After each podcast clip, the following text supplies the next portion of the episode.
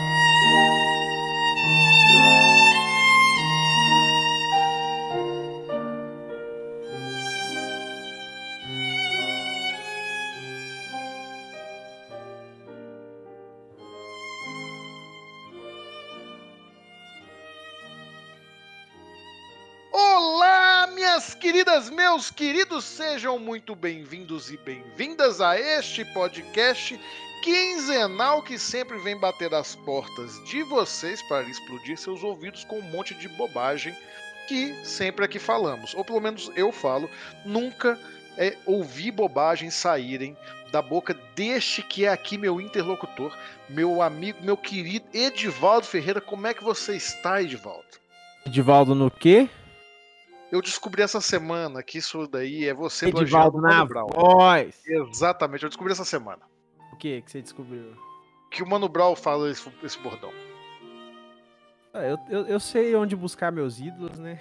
É, tá certo, mas eu, eu não sabia. E eu parei e falei assim: ah, é de lá.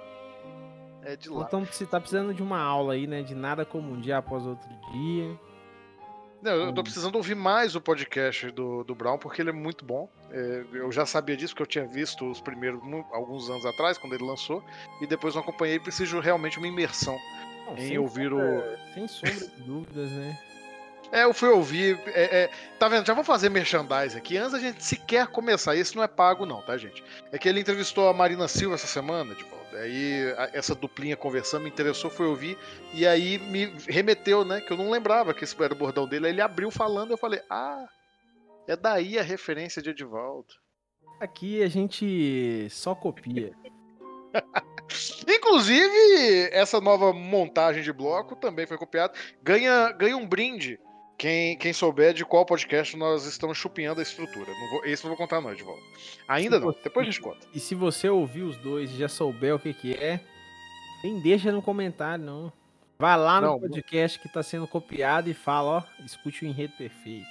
Exatamente, olha, o rapaz é bom, o rapaz é bom. Mas é isso, meu amigo Edivaldo, estamos de volta, mais uma semana maravilhosa. Ficamos muito felizes com a repercussão do, do nosso retorno aqui para esta nova temporada que já começou cheia de novidades e em especial com um retorno muito carinhoso dos nossos ouvintes, todos os quatro. Não, mentira, dessa vez foram pelo menos cinco. Porque a gente recebeu estamos crescendo, hein? A meta pra próxima temporada são seis. Isso, porque a gente recebeu cinco recomendações de filmes, na verdade mais, porque algumas pessoas deram mais de um, mas cinco recomendações que vão virar programas aqui nas próximas semanas, até o fim desse ano, até o fim dessa temporada. E então, gente, se vocês não têm o costume, vejam o que a gente publica nas redes sociais, sigam, sigam eu e o Edivaldo, a gente vai falar o endereço final, então fica até o final para poder pegar e sigam Nesta Atuado, porque a gente sempre abre essa oportunidade de diálogo com vocês e eu tô muito feliz, Edivaldo, de verdade, tô muito feliz que tá tendo. Eu também tô muito feliz. Estou feliz com a diferença que vocês vão sentir na qualidade do áudio aí também. Isso. E em se tratando aí do, do Nesta Atuado, também foi uma semana muito, muito proveitosa de, de publicações no site, então deem uma olhada lá, que tem muita coisa legal que saiu desde que a gente publicou o último episódio até esse. Então, se você só nos ouve aqui no podcast, dá uma, uma conferidinha lá no site nerdtatuado.com.br, que tem muita coisa interessante que é sempre publicado, tanto por mim, como às vezes pelo Edivaldo, como pelo, pelo Neto, como por todos os outros nossos colaboradores. Então aproveitem. E é, vai lá no Nerd leia.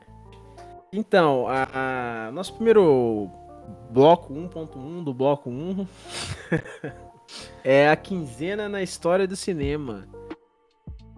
E dessa vez eu fiz uma curadoria bem, bem mais ou menos, mas ainda assim interessante, né?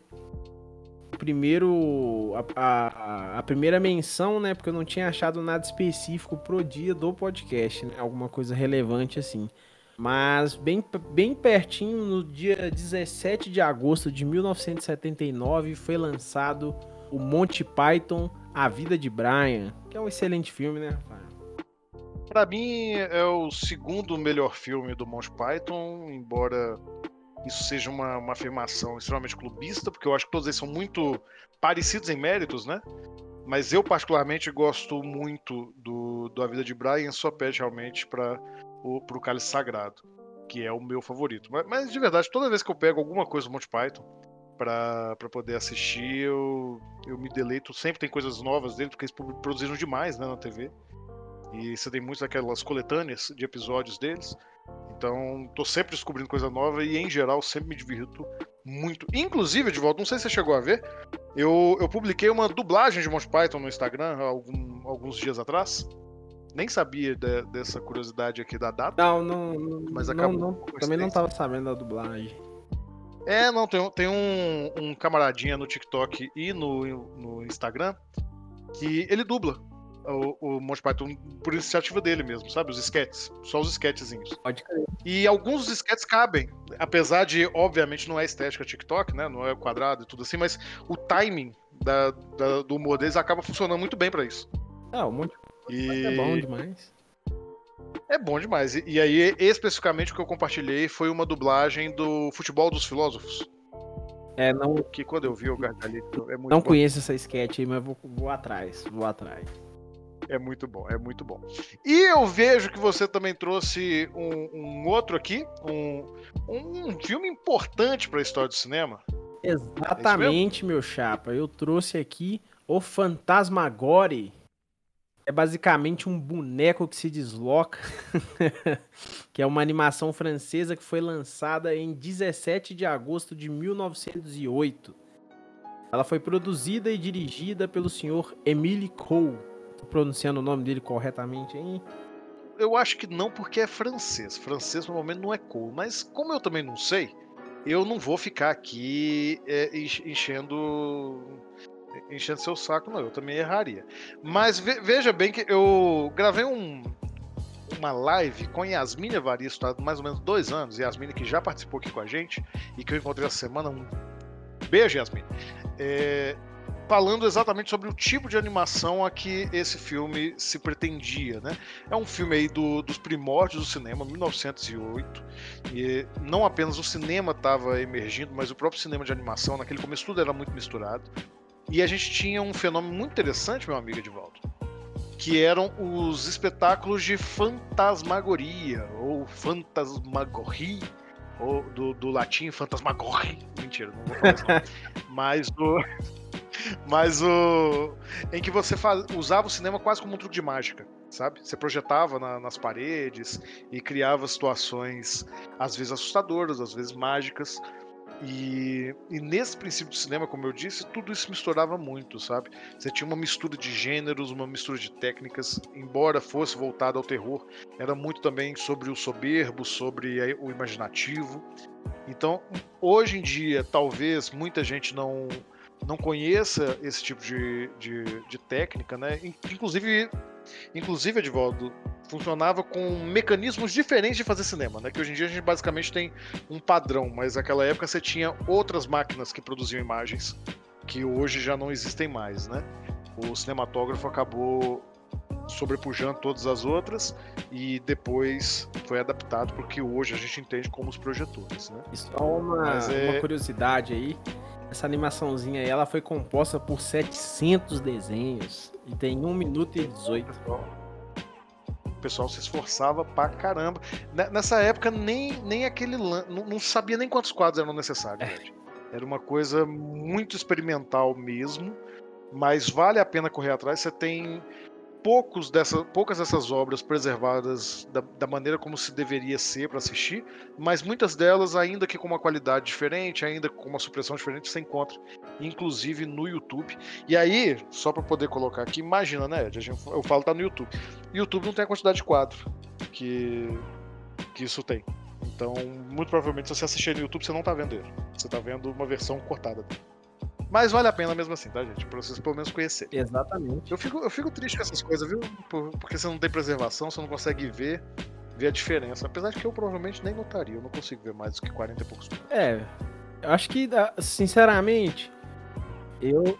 Você consegue? Hum, eu, eu consigo identificar, mas não vejo a necessidade, assim. Tanto que eu, eu, eu não sei não, eu sei, eu não sei eu sei, mas eu particularmente eu fico incomodado quando eu vejo filme ou algum seriado em 60 FPS, eu acho que fica não sei, não sei. Tô, não sei se eu tô sendo purista, mas eu não acho que é uma coisa que. Em, em 60 eu não vejo diferença nenhuma mais, porque eu, eu simplesmente não vejo diferença mesmo. Passou dos 40 e pouco pra mim. Passar no oculista. mas eu sou é, ruim da vista, né? No oculista aí. Exatamente. Mas é isso. E Edivaldo, antes da gente ir pro bloco 1.1.2, né? É, é, atualize o pessoal muito brevemente, sem, sem falar sobre a trama, sem falar sobre nada, mas muito brevemente sobre qual filme a gente vai falar para eles não abandonarem essa conversa aqui que já tá pirada e aguentarem até chegar ao segundo bloco. essa é uma, uma toada aí, né? Que é a minha mudança de, de paradigmas aí a respeito de animações, né? E quem acompanha aí, principalmente se ouviu o episódio do Pinóquio aí, onde eu fui acusado de não gostar de cinema de terror, de animação, de musical. Cinema eu não gosto de cinema de gênero, eu não gosto de nenhum cinema. É, ultimamente eu tenho experimentado assistir alguns filmes diferentes aí. Claro que a minha, minha companheira me, me influencia, né? Porque ela é muito fã do, desses filmes do Estúdio Ghibli, então ela vai é, Já vai, ela vai me aplicando aí e a gente vai derretendo o coração, porque são filmes fantásticos. E o que a gente escolheu para falar é os serviços de entregas da Kiki. É uma breve sinopse sobre esse filme aí, num agregador de pesquisa aí que se quiser patrocinar a gente, fica à vontade. Por ordem de sua mãe, Kiki para, parte para uma jornada de aprendizado de um ano, acompanhada por seu gato preto, a um comando de sua vassoura mágica ela vai parar na charmosa cidadezinha de Mareotsal. Infelizmente, os hotéis locais não aceitam bruxas e a polícia fraga fazendo algumas travessuras. Então, que, que é uma menina. Uma menina serelepe aí que vai aprontar várias aventuras aí na sua vassoura voadora e acompanhada de um gato preto.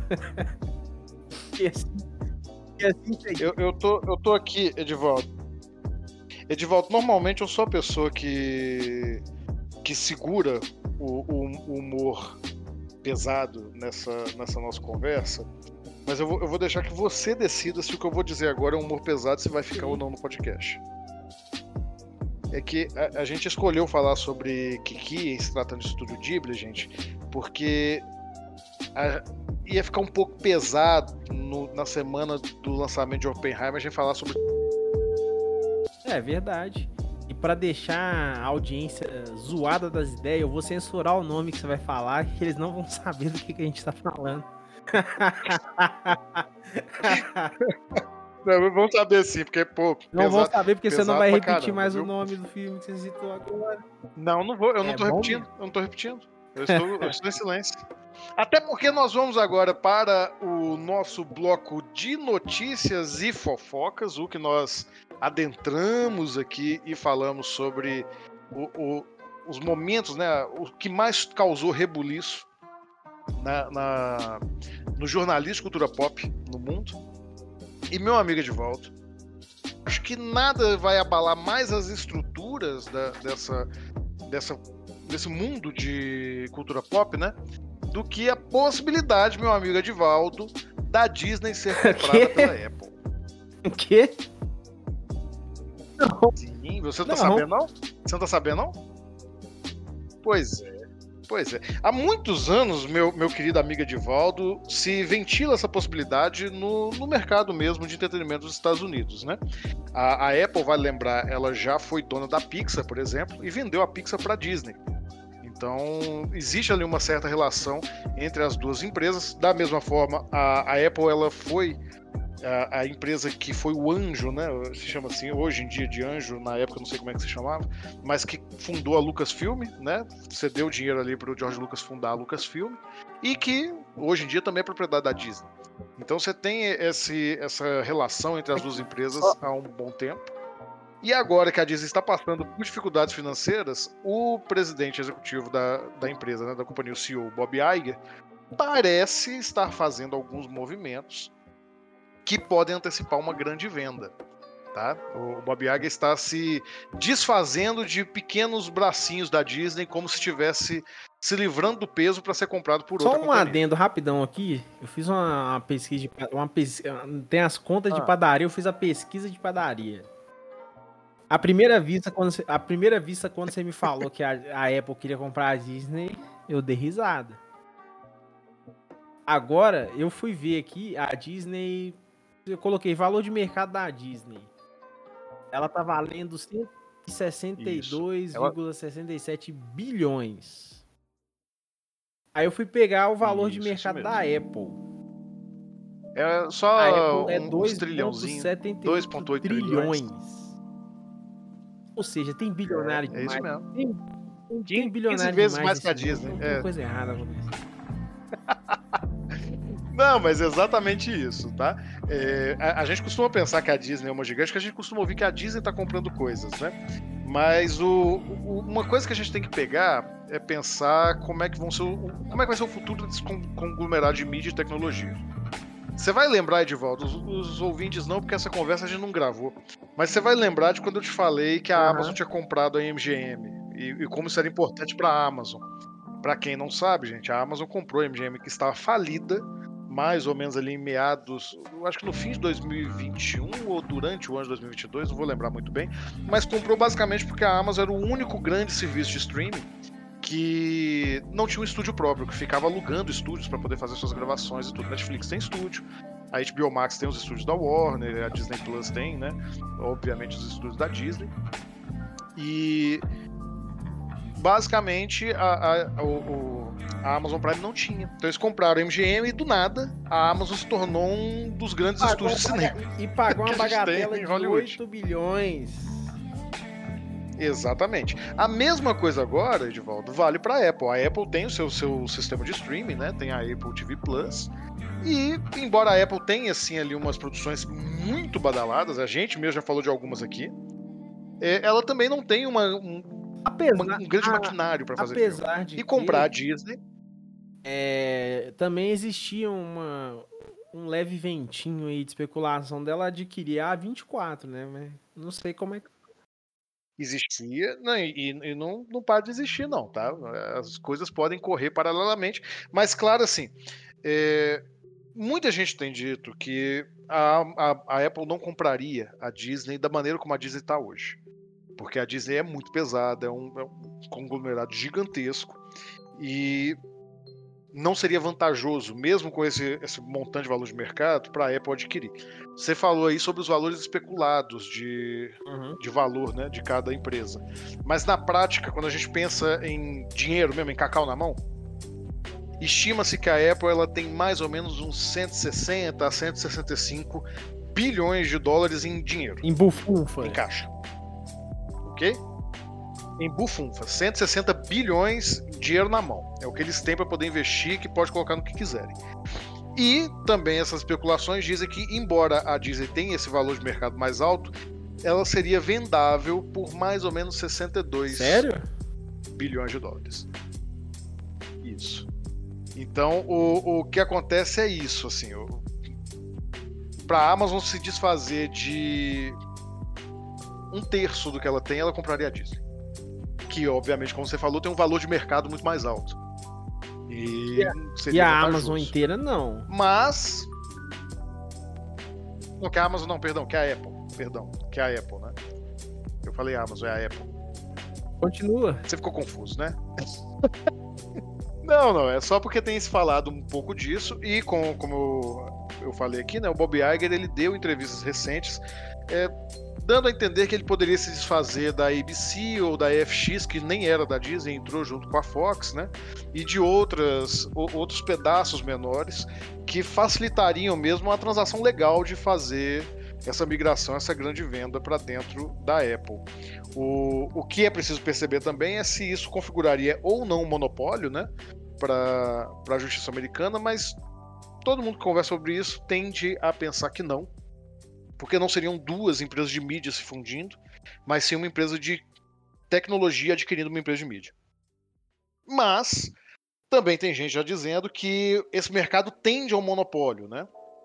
Há quem diga que futuramente, se isso se concretizar, você teria basicamente quatro grandes polos de streaming que se distribuiriam uhum. para todos os outros no mundo, né? Seria o da Apple barra Disney, o, a própria Netflix, que dificilmente vai, vai acabar tão cedo, a Amazon e possivelmente um conglomerado do que a... restasse. Tem a, a Warner com a.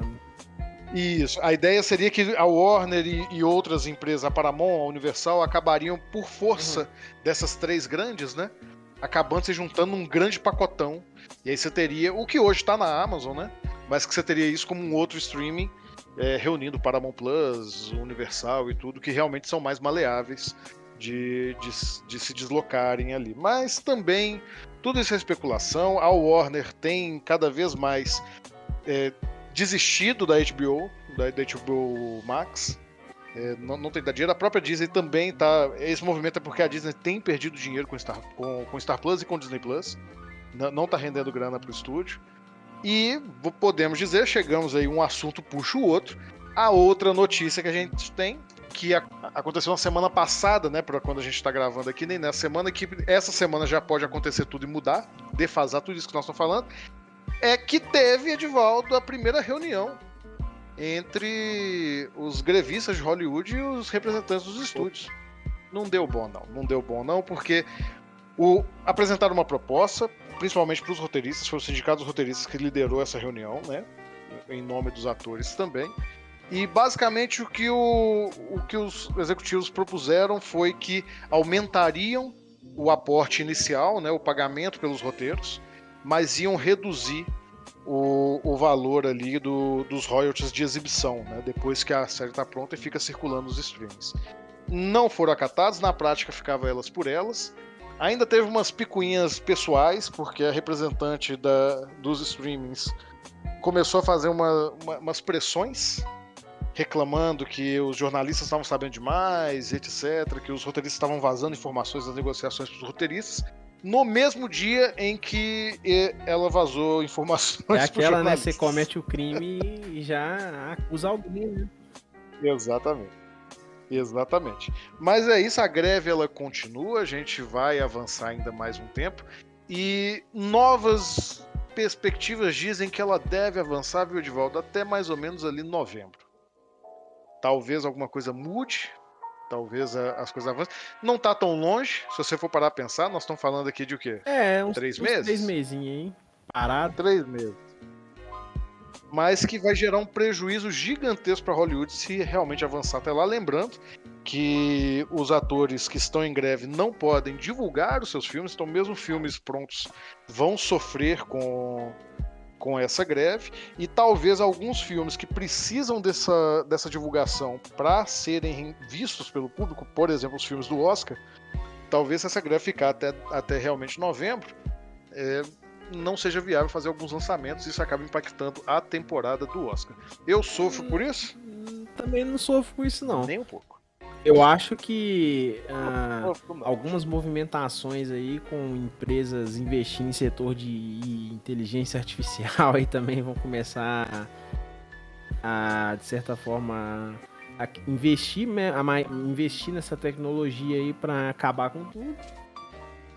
E, e, talvez o, a gente comece a observar mais produções internacionais, né? Os não sindicalizados aí, então provavelmente aí devem surgir algumas produções fora desse eixo dos Estados Unidos aí. Então pode ser também, pode ser uma coisa boa também, né? Não dá pra olhar só pelo lado negativo, não. Não, eu acredito que é coisa boa. Que todo, todo apoio, todo respeito aos grevistas, fiquem de greve aí o tempo que vocês precisarem. Precisa mesmo aí, tem que, tem que acabar com essa palhaçada. Eu, eu, o, quem conhece a gente sabe que o Ed, a gente tem uma discordância aqui sobre inteligência artificial. Nessa greve tem toda a discussão sobre inteligência artificial, que é legítima pra caramba e tem que ser discutida. Mas, mas o que eu acho mais impactante é pensar no, no quanto que essas, esses estúdios de streaming ganham dinheiro nas custas de um monte de gente que não recebe nada. Então, antes mesmo dessa discussão sobre, sobre inteligência artificial, eu queria muito que os profissionais de cinema estivessem recebendo minimamente, Edvaldo, um salário digno. Por isso, fica aqui o apoio, tá? Mas podemos encerrar esse bloco que já se estendeu um pouco demais e nós vamos discutir aí sobre nossa querida Kiki e um pouquinho do estúdio Ghibli Bora. no próximo bloco. Tudo bem? Bora!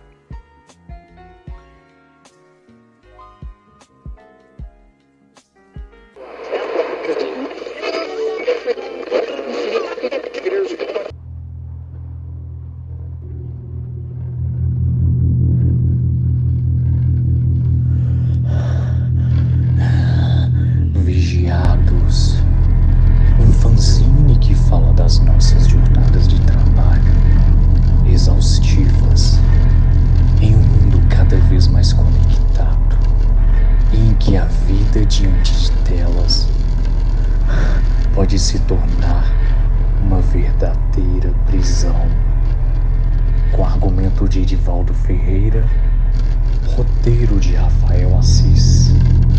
Arte de Will Pinheiro.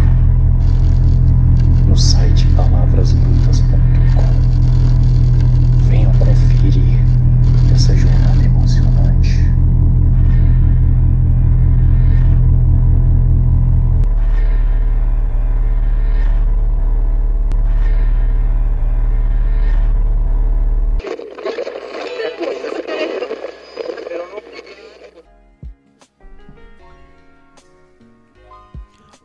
meus amigos e minhas amigas, tudo bem com vocês?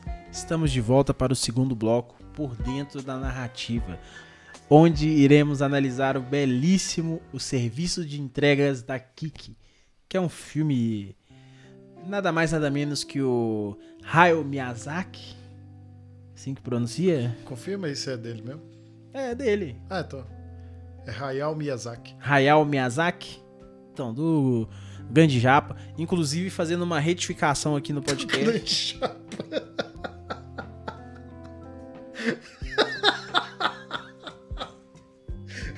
Agora eu tô na dúvida se sai ou entra. Eu, eu, eu não tava preparado. O grande japa. não, mas tá bom. Tá bom, continue. Cara, fazer uma retificação aqui que no, no episódio número 35 da segunda temporada eu fui acusado levianamente de ser uma pessoa que odeia animação, que odeia desenho, que odeia as coisas, que odeia tudo. De certa forma, hum, é verdade. Porém, eu tenho mudado a minha opinião a respeito das animações. Então, nesse meio período aí, comecei a assistir mais animações. Então, tô odiando menos coisa agora. Continuo odiando musical? Continuo odiando musical. Mas a animação agora eu tô mudando minha opinião. É o homem que odeia gêneros. É, eu odeio cinema de gênero. Eu odeio cinema de gênero. Mas realmente eu tenho acompanhado essa evolução. Confirmo para vocês, meus ouvintes e minhas ouvintas queridas, que Edivaldo está sim abrindo sua mente, seus olhos e seus seus corações Eu só tenho um, gente. para, para as animações, em especial animações do, do Oriente, animações japonesas, e mais especial ainda ao estúdio Ghibli, o que a isso eu brindo. Um brinde. E é uma, uma bomba. Nossa, eu ia fazer. Você não, você não vai falar com isso que eu saí da gravação, não? É, você, só levantou aqui nesse. É, pra quem não sabe, a gente tá. A gente não falou sobre isso no primeiro episódio, né? Mas vamos falar agora no segundo ou no Vamos? terceiro, não sei qual é a ordem que vai sair, enfim. É, a gente tá gravando o bloco do, da análise narrativa dos filmes presencialmente. Então a gente, além de trazer algumas novidades e inserções dentro dos primeiros do- dos blocos, a gente tá gravando presencialmente Então vocês vão notar uma diferença do áudio É. entre o primeiro, o segundo e o terceiro bloco. E também vão notar, talvez, uma diferença no nosso ânimo, porque estamos gravando três episódios de forma seguida, e por isso que eu me levantei, que eu fui pegar aqui uns, um refrigerantezinho, Uma bebida gaseificada. uma bebida gaseificada de marca não interessa, porque não paga nós. Se quiser que paga nós, pode mandar que a gente aceita. É, eu, eu aceito o patrocínio, só não bebo refrigerante. É isso aí. Manda Então, aí. bora Manda pra patrocínio sinopse? com Edivaldo refrigerante pra mim. Então bora pra sinopse? Sinopse. Por ordem de sua mãe, Kiki parte para um aprendizado de um ano, acompanhada por seu gato preto. Um comando de sua vassoura. Nossa senhora. Ponto de corte! Por ordem de sua mãe, Kiki parte para, uma, para um aprendizado de um ano, acompanhada por seu gato preto, a um comando de sua vassoura mágica. Ela vai parar na charmosa cidadezinha de Moreo, Moreoastal. Infelizmente, os hotéis locais não aceitam bruxas e a polícia flagra fazendo algumas travessuras. E essa definitivamente não é uma boa sinopse. Não, não. Mas mesmo sendo uma sinopse ruim, ela demonstra como é que este filme, assim como muitos outros do estúdio Ghibli, tratam da magia e da fantasia de uma forma extremamente corriqueira e dentro de temas, para não dizer banais, né? Temas realmente ali do, do dia a dia. as pessoas Comuns. comuns, ótimo. É, é, é o encantamento do cotidiano. Isso que a gente é pode tão dizer. fofo! É tão fofo! O que é algo que a gente consegue perceber muito nos filmes do estúdio Ghibli, né? Uma forma que talvez para quem está acostumado só com o cinema americano não esteja muito familiarizado, que é uma narrativa profundamente cadenciada, devagar ali, centrada menos nos conflitos e mais nas situações que os personagens vivem e extremamente calcada nas situações do dia a dia. E só um adendo aqui, porque não sei se ficou muito claro, né? Porque a sinopse não. Definitivamente não fala muita coisa. A Kiki, ela é uma bruxa. Sim. Filha de uma bruxa. Então a gente tá. Esse encantamento com o cotidiano aí, eu não lembro exatamente o termo que você falou. Ele se dá por causa disso. A gente, vive- a gente vive num universo onde as bruxas são comuns e, e, e é, é aceitável ser bruxa e tá tudo certo. Quase aceitável, né? Que a polícia não gosta muito. É, mas a polícia. É, a não, não, não. A BIM não vem aqui. Mas, o, o- o- qual é a situação, né? Aqui no Ocidente a gente chamaria isso de realismo mágico. Com a globalização, talvez até tenha uma certa, uma certa realimentação desses, desses fatores, mas fato é de que a narrativa dos contos japoneses sempre foi muito mais carregado dessa magia. O que acontece com filmes do estúdio Ghibli, e eu acho que aqui no serviço de entregas da Kiki isso fica um pouco mais nítido, é como eles fazem um sincretismo com cultura europeia. Então a bruxa que a gente vê aqui não é uma bruxa tradicionalmente japonesa. E, e não estou falando aqui como se eu soubesse qual é a bruxa tradicionalmente japonesa. Mas fato é que a gente tem essa percepção de que o arquétipo da bruxa, da feiticeira, do, do ser mágico, né, existe quase de forma onipresente em todas as culturas de formas diferentes.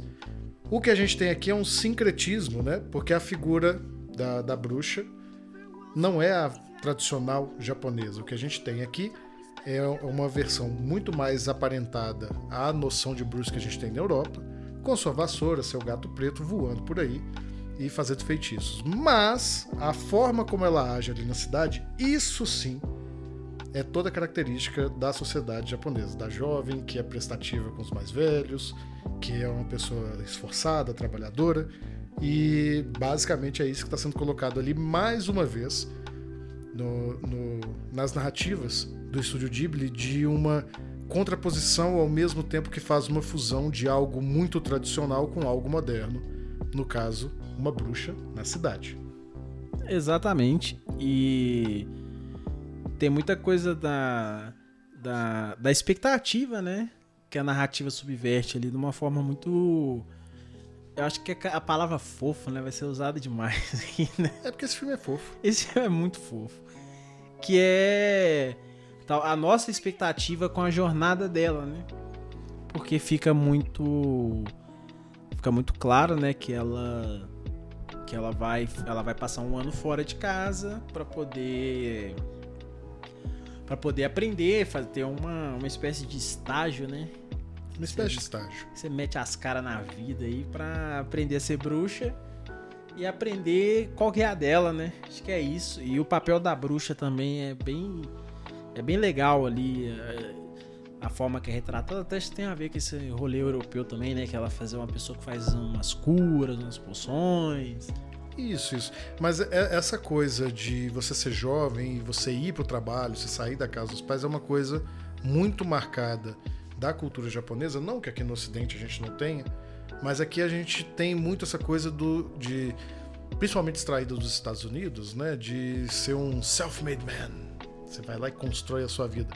Lá não, lá você tem mais uma noção de você ir, desenvolver habilidades, trabalhar para cuidar e honrar a sua família. Então a gente tem essas diferenças que são colocadas que pra gente já soam como um, a, a, aspectos de empatia, mas para o público japonês é muito mais forte porque eles estão vendo ali algo que é nativo da cultura deles.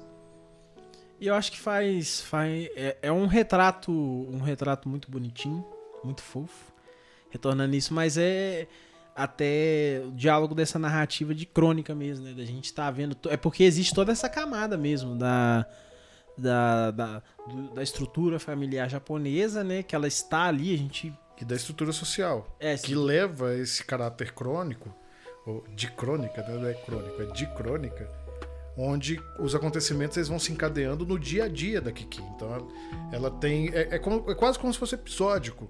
Então ela tem o rapaz ali que quer voar com a geringonça dele.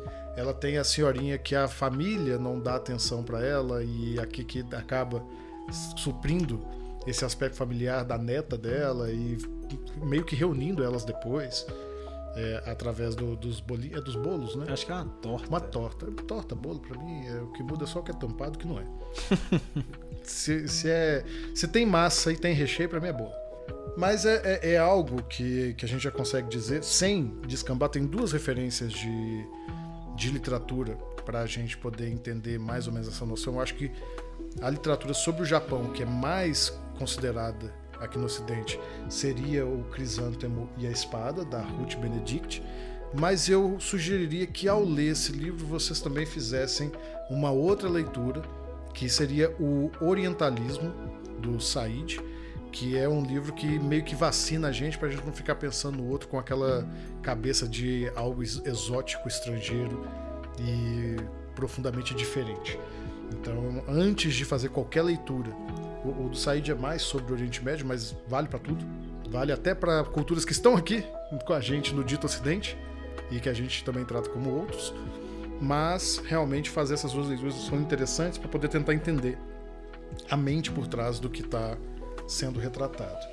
Mas novamente, né, a gente tem aqui em que, que certos aspectos que são recorrentes a outros filmes do estúdio Ghibli.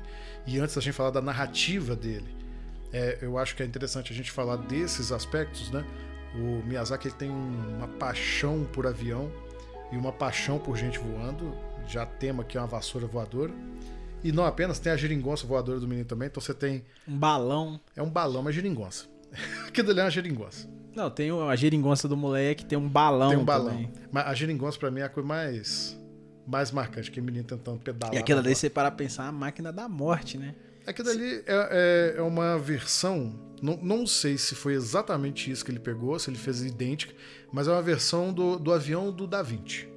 Pra você ver como é que. Só que é uma versão, se você der uma freada errada, ele, você era. vai pra dentro da hélice ali e tchau, né? Já era. Mas, mas, não apenas isso, né? Você tem todo o, o aspecto sensorial do filme, que a música dele vai trazer pra gente, o próprio encantamento do traço. O estúdio Ghibli é muito conhecido pelo traço. E tudo isso, gente, é uma forma de contar essa narrativa. Lembrando que se a coisa não é um livro, se a única coisa que tem para poder contar são as palavras, o ritmo, a cadência, então tudo que você está vendo é narrativa. Som é narrativa, imagem é narrativa. e aí entra tudo.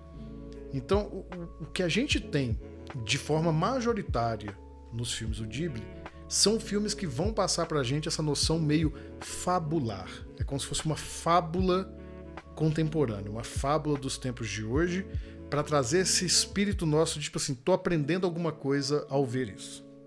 E, e, e, assim, se traduz de uma forma muito bonita mesmo, né? Porque tudo ali. Tudo ali são um encontro de. encontro de astros, né? Que tudo é muito sensível, é muito suave, não tem uma. Não tem uma necessidade, né, de, de uma condução de sentimentos assim absurda, né? Existe sim. E isso parte um pouco até também do, do jeito que o japonês faz cinema, né? Que é um, tem uma, uma diferença da, da forma como eles constroem as ideias dos, dos personagens, dos arquétipos. Então, dentro da animação não seria diferente, inclusive para mim, tá sendo algo novo. Essa observação da, da desses aspectos dentro do, do filme.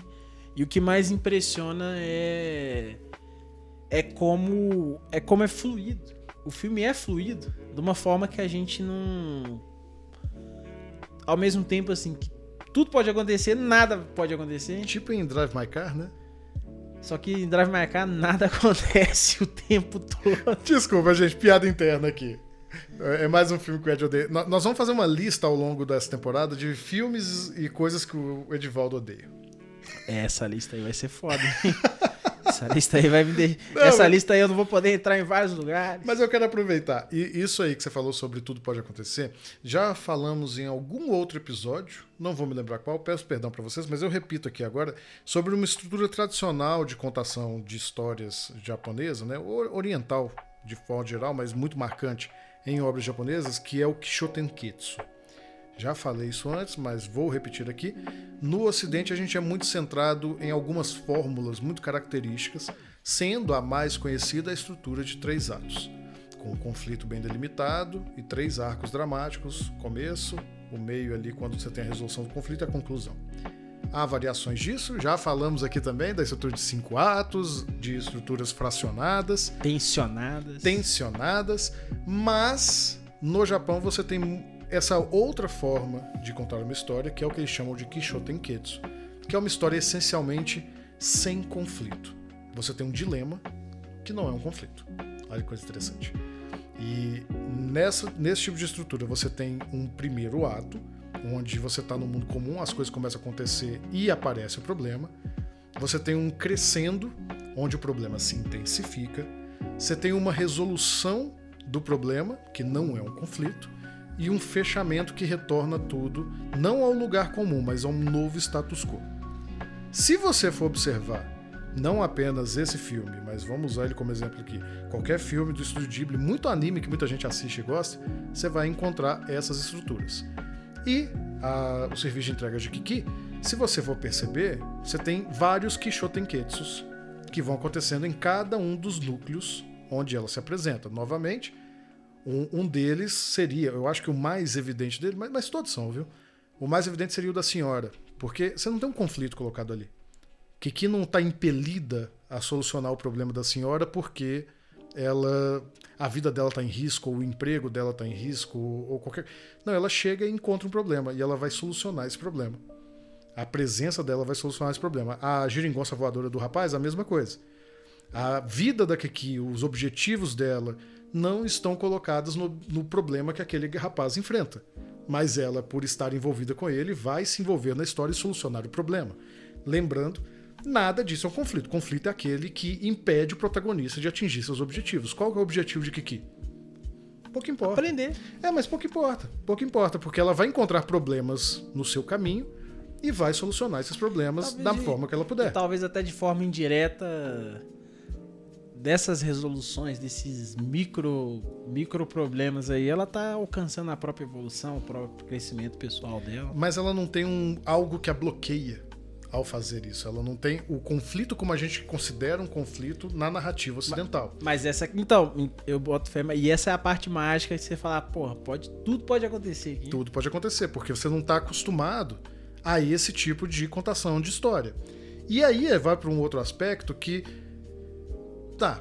A- o conflito existe na literatura ocidental por um motivo. Ele existe porque ele é um facilitador.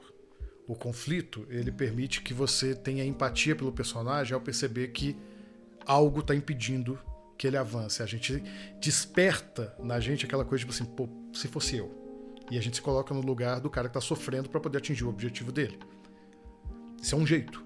Não quer dizer que ele é melhor nem pior, mas é por isso que ele funciona. Quando você não tem esse tipo de situação, como uma história pode ser capaz de gerar essa mesma empatia? Um aspecto e que a gente vê isso muito nesse filme e muito em outros filmes do Estúdio Ghibli e muito em centenas de animes e mangás que todo mundo acompanha por aí, é você investir no carisma de um personagem, na diferenciação desse personagem. Não tem nada a ver com esse filme, ou talvez até tenha. É, mas você pode perceber que, em geral, quando você tem um anime de sucesso, um shonen mesmo, Naruto, Bleach, qualquer uma dessas coisas, é, você já deve ter ouvido isso, Edvaldo, mas se não ouviu, vou te dizer aqui agora. Por que, que o protagonista sempre tem uma cor de cabelo diferente? Para que esse destaque. Para que você chame a atenção do público para ele. Por que, que ele sempre tem um sonho a ser realizado? Porque o sonho é algo que nos envolve. Por que histórias, e aí vamos pegar aí animes que fracassam, por que algumas histórias não nos cativam? Porque o sonho dos personagens, porque o objetivo deles não nos cativa. Porque não tem, naquele momento imediato, um desafio a ser enfrentado, um conflito como se faz na, na literatura ocidental como facilitador.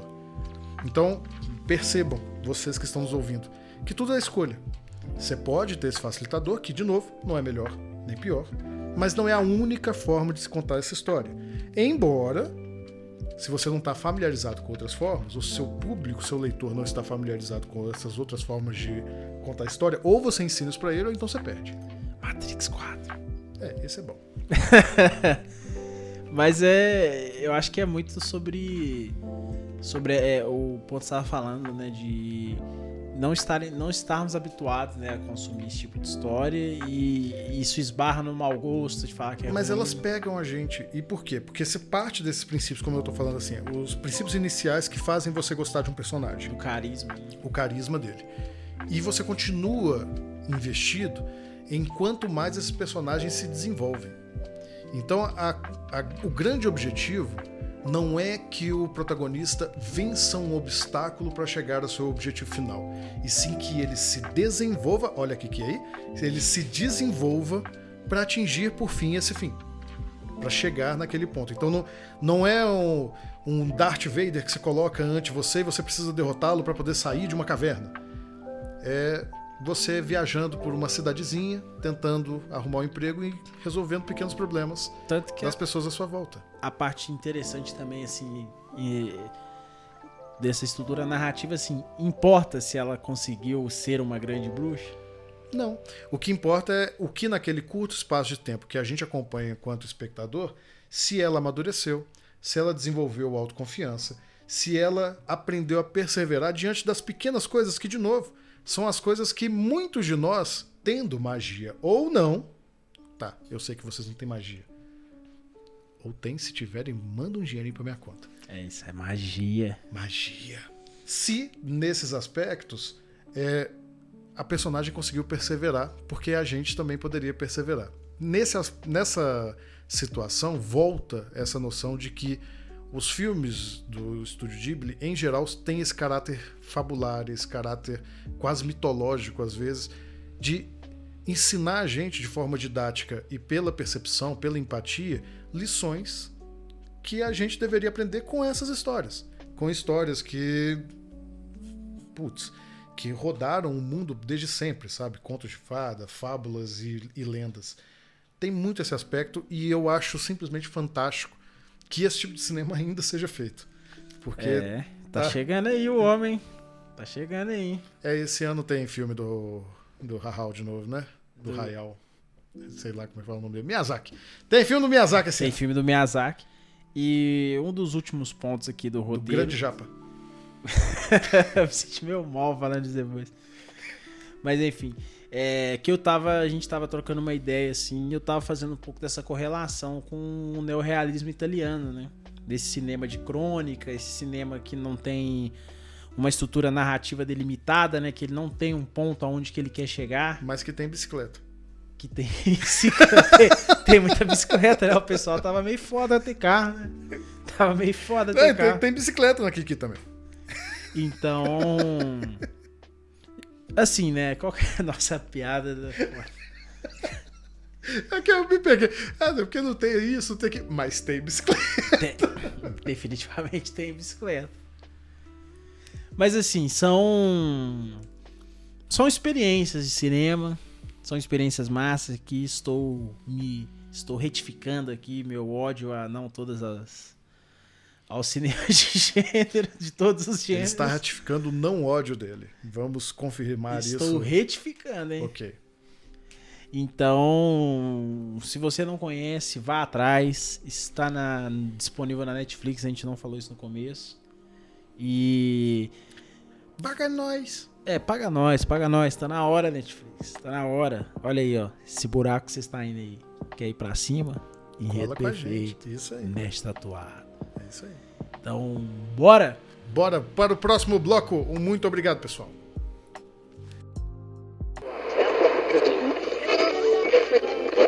Fala galera nerd, aqui é o Faustino Neto, o Nerd Tatuado. Eu espero que vocês estejam gostando desse podcast. Entre nós, um novo podcast aqui na nossa casa. Você já conhecia o, o nosso site, o Nerd Tatuado? Somos um site, um Instagram, um canal de comunicação sobre cultura pop, nerd, geek e sobre tatuagem. Mas você sabe que para manter isso tudo aqui crescendo cada vez mais, a gente precisa do seu apoio, a gente precisa da sua ajuda. Você pode nos ajudar pelo Apoia-se, que é apoia-se barra nerd tatuado ou você pode apoiar também pelo cartaz que é barra nerd tatuado ou então fazer aquele velho pix da alegria que é contato arroba nerdtatuado.com.br ou nerdtatuado arroba gmail.com faz um pix e também você pode se tornar assinante também no nosso PicPay que é picpay.me barra nerd tatuado é só um real você já ajuda o nosso canal E é isso, meus queridos, minhas queridas. Chegamos ao fim feliz de mais um programa. Muito obrigado, meu amigo Edivaldo, por estar aqui. É um prazer, como sempre, estar na sua companhia, ainda mais falando de um filme tão gostosinho, tão fofinho como esse. Exatamente, é uma. Pegando o hype do Oppenheimer, é uma bomba atômica de fofura. O que, inclusive, nos leva ao outro filme que nós não vamos indicar, que é, né, o Nós chegamos aqui nesse final, Edivaldo, para quem aguentou chegar até o fim com a gente, ouvindo a gente falar aqui sobre esse filme, que hoje acredito que foi até menos doloroso, que não teve muito espaço pra gente falar bobagem. Mas o, o que, que eles podem fazer se eles querem continuar nesse masoquismo de acompanhar o nosso trabalho? Você pode seguir a gente no Instagram, né? No meu caso, o Edivaldo não é poeta e o Palavras Brutas. E você, seu Rafael, onde que te encontra aí nessas redes sociais? Ah, ainda bem que você falou nas redes sociais, porque eu ia dizer de novo que você sempre me encontra no Serasa. Inclusive, tá me ligando todo dia. Mas você pode me achar pelo Instagram, assis underline fotos, em português, do jeito que se fala, sem estrangeirismos, tá? E também, evidentemente, nas redes do Nest Atuado, em geral, conversando com o Neto sobre podcasts também. é, na, na próxima semana, né? Em geral. Com o Conversando também, sobre podcasts. O desconto, eu tô cansado. é, acho que a- essas, as férias foram um pouco, hein? Foi pouco tempo. Foram. O problema é que essa semana já foi tão puxada que eu já tô precisando de férias de novo. Mas nós vamos até o fim do ano com, com foco e determinação. Trabalhando 14 horas, como diria o Primo Rico, para acabar com, com toda a pobreza. Eu percebi, Ed, que tem mais ou menos um ano que, que eu trabalho 14 horas por dia. O Primo Rico disse que não há pobreza que resiste a isso. Eu acho que a, a- minha pobreza tem um espírito de superbactéria. Ela tá resistente pra caramba, tá? Ela tá. Fica É cada vez mais. a, é igual a história de superação do cara do Ei Nerd, né? Ah, Ele é, não, vendeu não vamos entrar nessa polêmica, vendeu mas sanduíche duas semanas na praia e hoje é um, um grande bilionário. um bilionário. Tu- Tudo que se precisa nascer em berço de ouro. Epa, rapaz, que- quem falou isso? Eu não sei. Eu não sei. Alguém passou aqui, gente. Mas vamos lá, vamos às nossas recomendações culturais. Edivaldo, o que, que você tem para recomendar? Então, eu estou. Estou giblizado. Giblizado. Giblizado. Então eu vou indicar. Eu não lembro agora, é, é, não sei se é Totoro. Você não sabe nem essa indicação? É, o nome do filme é Meu Amigo Totoro? Isso. Isso, meu, meu amigo Totoro. Aquele bicho fofo e, e assustador. Estranho. E estranho. Sabe que muita, muita gente fala que eu parecia o Totoro, né? É, mas todo, todo gordinho, peludo, ele automaticamente, ele, se ele é fofo, ele se torna Totoro. Totoro. Então Você no- também é um pouquinho Totoro? Ou então, no meu caso, quando mais jovem, com madeixas longas, eu era o Hagrid do, do Harry Potter. Também tem isso, também tem isso. Tam- Também já fui chamado de Hagrid. Lembre-se que agora eu tenho madeixas longas. É, então se- Mas, mas o manto do Hagrid eu passei. foi passado. Eu, eu também vou fazer uma indicação super original hoje, mas eu não vou indicar o Estúdio Ghibli, eu vou indicar aquele que por muitos é, é tratado como se fosse um sucessor do Ghibli.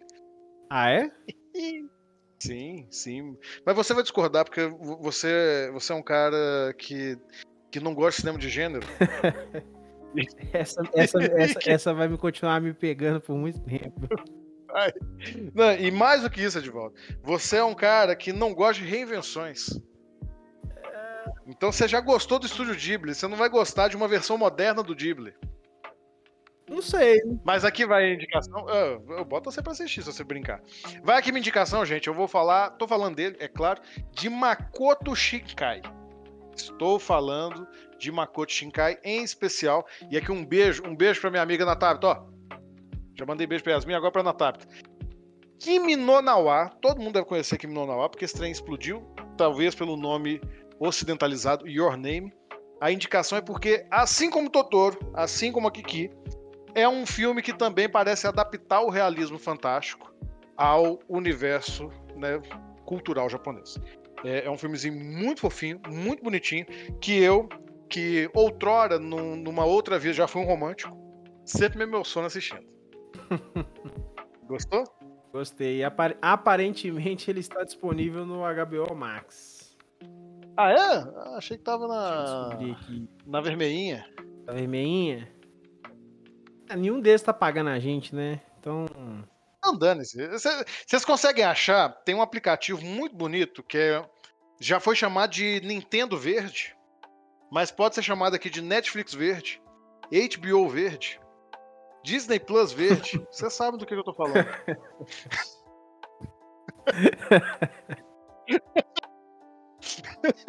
Ai, ai. Acho que, acho que depois dessa aí dá pra encerrar, né? Tá, a gente vai, te- a gente vai encerrar divertindo. Todo mundo tá ouvindo a gente. Já deve ter desligado, porque agora a gente só tá rindo com a gente mesmo. Riam com a gente, pessoal. Riam com a gente, se divirtam. Tá, tem, tá vindo aí uma temporada maravilhosa. A gente tá muito feliz. Muito obrigado de novo pelo engajamento que vocês estão nos, nos entregando pelo Instagram. É, é, tem, tem uma frase do Álvaro Borba, do Meteoro, que eu vou começar a usar pra minha vida, Edivaldo Qual que é? Que neste mundo torto da- das transmissões digitais é a atenção do público que se transmuta magicamente, talvez até dentro dessa lógica de realismo fantástico, a atenção é transmutada em alimento na minha mesa. Então, muito obrigado a quem nos ouve, muito obrigado pela sua atenção. Essa Ficamos, frase com- foi bem meteoro mesmo, não entendi nada. Ficamos por aqui, Edvaldo. Muito obrigado pela, pela, pela sua companhia. Obrigado a vocês pela audiência e pela paciência. Nos encontramos daqui a 15 dias. E no meio do caminho tem mais um podcast aí do Nest Atuado. Um abraço, meu amigo. Temos um episódio. Temos o episódio. Então fui! Tchau!